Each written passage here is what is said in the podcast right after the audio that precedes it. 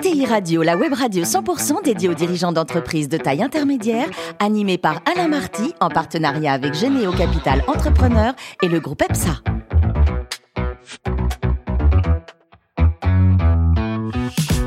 Bonjour à toutes et à tous, bienvenue à bord de ETI Radio. Vous êtes plus de 43 000 dirigeants d'entreprise abonnés à nos podcasts et on vous remercie d'être toujours plus nombreux à nous écouter chaque semaine. N'hésitez pas à réagir sur les réseaux sociaux. À mes côtés pour co-animer cette émission, Arnaud Lagrolet, qui est le directeur des relations investisseurs de Généo Capital Entrepreneur. Bonjour Arnaud. Bonjour cher Ainsi que Ludovic Beribos, qui est associé du groupe EPSA. Bonjour Ludovic. Bonjour.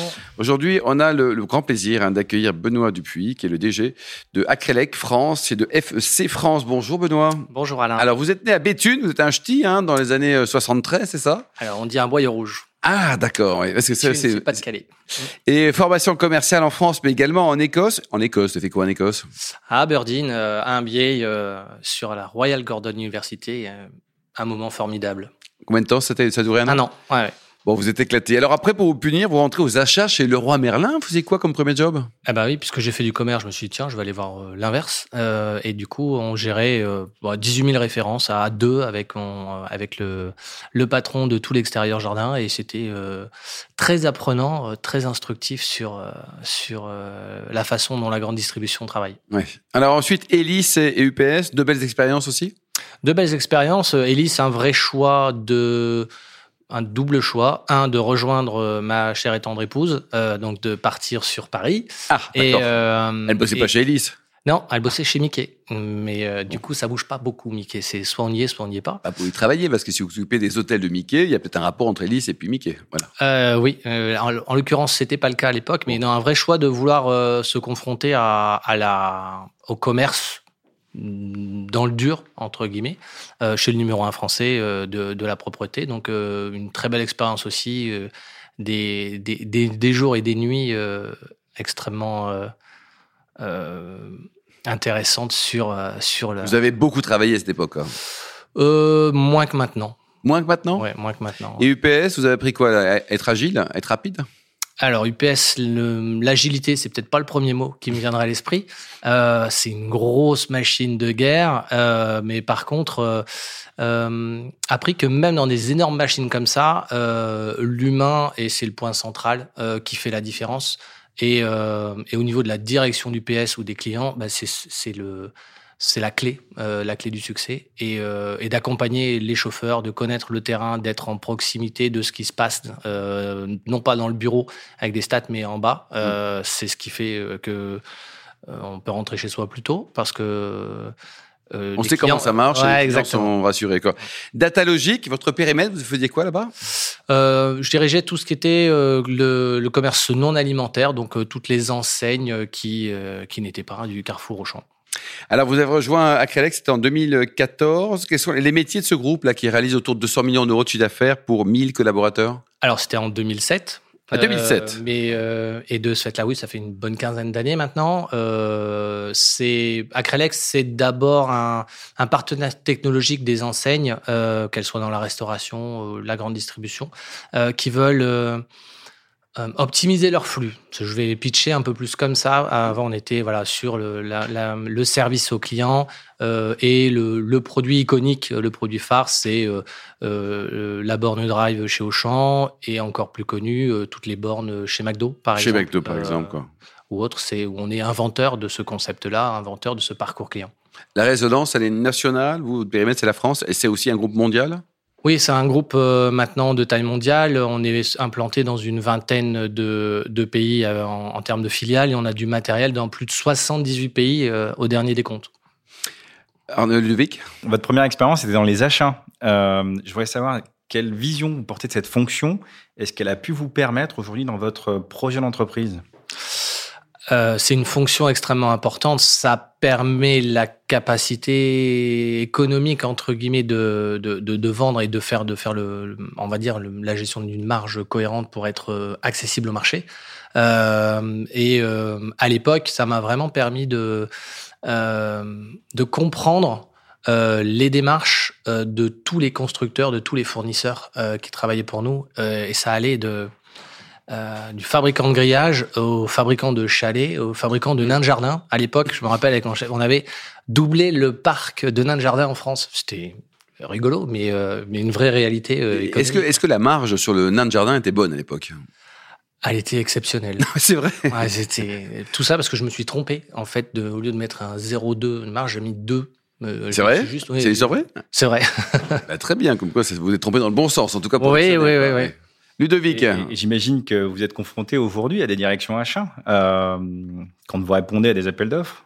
Euh, alors, on est plutôt d'abord orienté avec les directions métiers, les directions informatiques, les directions marketing, et après on passe aux moulinettes euh, des achats, bien entendu. Euh, une des particularités, c'est que en fait, on, euh, on est très imbriqué dans, euh, dans l'infrastructure, euh, le matériel, le logiciel, la maintenance, le service. Donc ça couvre beaucoup de périmètres. Le problème, c'est pas forcément la fonction achat qui fait son rôle et qui essaie de le faire le mieux possible. c'est plutôt de faire travailler ensemble différents services de mastodontes qui ne se parlent très, enfin qui ne se parlent pas forcément très bien si on parle d'un Carrefour, un Walmart, un McDonald's, euh, entre tous ces tous ces services euh, qui ont besoin de, nous on a besoin d'abriquer tous ces services pour apporter le service au client final. Et là, il peut y avoir entre guillemets, on fait parler tout le monde ensemble. Hmm. Donc je sors un petit peu de votre question, mais, euh, non, non, mais c'est la fonction. Intéressant. C'est intéressant. Et effectivement, vous, vous parlez de McDonald's, effectivement de, de Walmart ou d'autres. Euh, Est-ce que parmi vos clients, vous avez des sociétés de FM dans du multiservice et notamment de la restauration collective qui ont de vrais enjeux aujourd'hui de faire revenir justement les collaborateurs euh, suite euh, au Covid dans les restaurants d'entreprise? Oui, la, la, partie, la restauration, euh, euh, dans le sens large, on y participe à, tous les niveaux, que ce soit la restauration rapide, la restauration collective, la restauration à table. Euh, on fait évoluer les concepts quand on rencontre des, les, directions de ces entités on essaye de comprendre leurs problématiques et après euh, de, de, voir ou pas si on a des solutions euh, pour gérer leur parcours client. Les parcours clients ont, ont explosé euh, depuis depuis deux trois ans. Il y a une accélération euh, complète. On parlait euh, de on parle de click and collect, de dark kitchen, de mais et, et, donc tout ça fait que chacun essaie de se rechercher un nouveau business model euh, un, un, moteur d'accélération pour retrouver la confiance d'un client, euh, pour qu'il vienne sur son point de vente, qu'il vienne sur son point de restauration, et on essaie d'y participer avec des beaucoup de customisation et de spécifiques pour pour chacun de nos clients. On va parler d'empreinte carbone dans le numérique. On sait effectivement qu'elle est, qu'elle est significative. Euh, quelles sont les actions que vous engagez aujourd'hui pour arriver justement à diminuer cette part d'empreinte carbone dans votre activité? Aucune. Non, je rigole, bien, entendu. Euh, depuis 2016, en fait, on a, on, a, on a mis en place notre propre structure de production. Donc, on produit euh, chez nous euh, dans, dans l'est de, de, de, la région parisienne. Euh, et depuis ce jour-là, on met en place euh, beaucoup de choses dans nos solutions, que ce soit d'un point de vue euh, hardware. On a par exemple inventé la Powerbox qui permet de réduire la consommation électrique de, de tous nos kiosques euh, plutôt que de prendre le, le, cumul de la consommation de chacun des, des items. Bon, c'est assez, euh, c'est de l'ingénierie, mais euh, ça participe à, au fait, on a diminué par 10, voire par 20 selon les solutions, la consommation électrique. On a développé des logiciels qui permettent de modéliser l'économie d'énergie, de pouvoir des, des choses toutes bête, mais baisser la luminosité des écrans, par mmh. exemple, euh, de, de, de, gérer entre guillemets tous ces tous ces points d'économie. On, on est dans le détail. Euh, et on continue à évoluer euh, dans la partie conception pour être dans l'éco-conception. Euh, en tout cas, c'est vraiment des points de direction très importants chez nous. Ludovic? Oui, dernière question sur l'innovation, parce qu'on voit bien qu'effectivement, vous travaillez notamment sur des phases d'éco-conception. Euh, comment vous êtes organisé en interne, notamment sur euh, cette innovation? Vous avez un service de R&D, euh, vous cherchez des subventions, du financement, justement, pour être précurseur dans certains sujets? Alors, je vais répondre à la première partie déjà sur la partie innovation. Euh, c'est nos clients qui nous font avancer. On mmh. avance dans un peu dans tous les sens. On a des gros projets, euh, notamment sur euh, comment utiliser pour nos clients mieux les espaces de parking. On est à l'extérieur, donc on était les leaders sur la partie drive. Euh, il y a beaucoup de choses à faire avec avec les recharges électriques, combiner ça avec avec les enseignes. donc là, il y a beaucoup de beaucoup d'innovations à venir. Je vous en dirai pas plus non plus parce qu'on va se faire piquer nos idées. Absolument. Bien entendu. Et la deuxième partie de votre question était sur le financement C'était sur la R&D, notamment sur l'articulation des structures en interne, R&D et notamment financement de ces innovations. Alors sur la R&D, comme on a des métiers, on, a, on, veut gérer 360 degrés de, de, de ce que l'on installe chez nos clients. Donc on a 61 métiers, on les a décomptés, euh, de, de l'électronicien, le stack développeur. Enfin, comme on est dans le software, dans le hardware, dans le service, euh, euh, les innovations doivent prendre en compte la capacité totale que la solution chez le client fasse le job. Euh, et c'est en ça où, entre guillemets, on n'est pas forcément dans des révolutions, euh, mais dans de l'innovation constante, de d'amélioration euh, de, de, chacun de ces procédés. Arnaud? Oui, euh, Benoît, sans nous dévoiler évidemment ce que, quelles sont les idées que vous avez, mais dans le domaine de la distribution, sur les dernières années, on a beaucoup parlé du digital. Ça vous paraît obsolète comme idée? Est-ce qu'on va passer sur autre chose? Euh, non, on va pas passer sur autre chose. Euh, on va mieux maîtriser ce Figital. Euh, c'est un nom qu'on utilise maintenant depuis une dizaine d'années. Mm. On le trouvait très rigolo, très sympa à l'époque. Euh, il reste d'actualité. Et en fait, le, on, un des, un, des pro, enfin un des, des évolutions, ça va être la maîtrise de la data mm. euh, par, par chacun de nos clients. Il a besoin de savoir ce que fait son client, pourquoi il vient, pourquoi il revient, pourquoi il l'abandonne. Euh, donc ça, ces éléments-là vont être vraiment sur euh, cette partie digitale. Euh, et l'empreinte physique, on la travaille énormément parce que c'est euh, sur le flux en, en, en, magasin ou en restaurant ou en cinéma euh, ou ailleurs, euh, c'est important d'avoir la bonne solution, le bon matériel pour aider au parcours client. Donc, au contraire, je dirais que ce, on va pas l'abandonner, mais on va renforcer. Mmh. Peut-être que le mot va devenir obsolète, mais pas le pas l'usage. Alors, vous avez de très beaux résultats sur, euh, dans le domaine, par exemple, de, de la restauration. Vous en parliez tout à l'heure. Euh, je suis peut-être pas assez suffisamment souvent chez McDo, mais dans un restaurant euh, plus traditionnel, c'est quoi les évolutions du, du, parcours client ou des attentes clients justement que vous anticipez, que vous euh, voyez à l'œuvre? Oh ben, c'est très simple. Hein. Dans, la restauration traditionnelle, ça va être euh, la commande et la transaction à table, euh, de pouvoir partager euh, avec son mobile un maximum de choses, de l'offre à la transaction, à l'ajout d'éléments, à ben je veux me faire livrer le reste chez moi. Enfin voilà, plein de services. Ça va être du service supplémentaire, du service complémentaire. Les concurrents de votre entreprise, vous avez beaucoup de concurrents français, européens, américains? Alors, c'est euh, on a des, des, concurrents partout dans le monde. Euh, souvent, euh, on était dans une niche marché il y a encore jusqu'à une dizaine d'années, puisque personne ne faisait ce que mm. l'on faisait. désormais, c'est un, c'est un marché mondial très concurrentiel. Et euh, on est concurrencé par, oui, des gros Américains, des gros Asiatiques, euh, qui essayent, euh, qui essayent de mm. nous piquer notre place.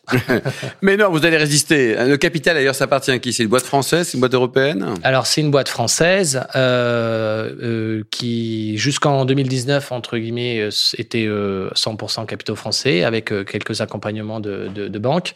on a cherché, pour garantir notre pérennité et une internationalisation, on a cherché à se rapprocher d'un gros industriels qui était en, en, capacité de comprendre notre business model et de nous accompagner. Et donc, qui est venu euh, euh, Glory, euh, qui était le numéro un, enfin, qui est le numéro un, numéro un mondial du cash management et qui nous accompagne avec, en nous laissant une autonomie de business model et, et, des synergies qui sont transversales selon tout ce que l'on souhaite faire converger.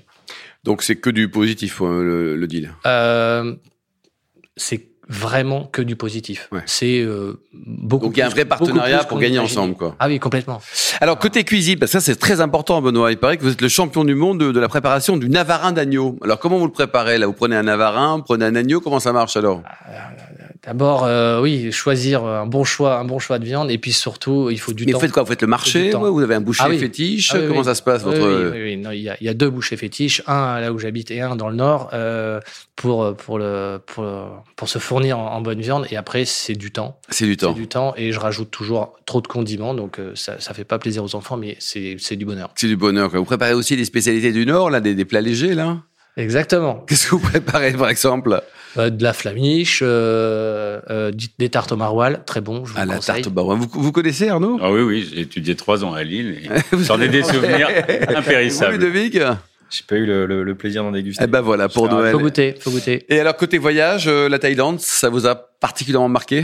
Euh, oui, parce qu'en plus c'était une période euh, difficile pour mon épouse qui venait de perdre sa maman, donc une vraie phase d'introspection. On a traversé la Thaïlande de, de, de, bas en haut euh, et, de, et de haut en bas. Donc on a traversé vraiment tous les petits villages, on s'est arrêté euh, n'importe où. Enfin, ouais, c'était vraiment un, un wow effect en termes de- culturels, en termes de, de gentillesse, en termes de... C'était oui, du bonheur. Bon, et pour terminer, on va savoir si vous bossez vraiment beaucoup ou pas. Quel est votre handicap au golf?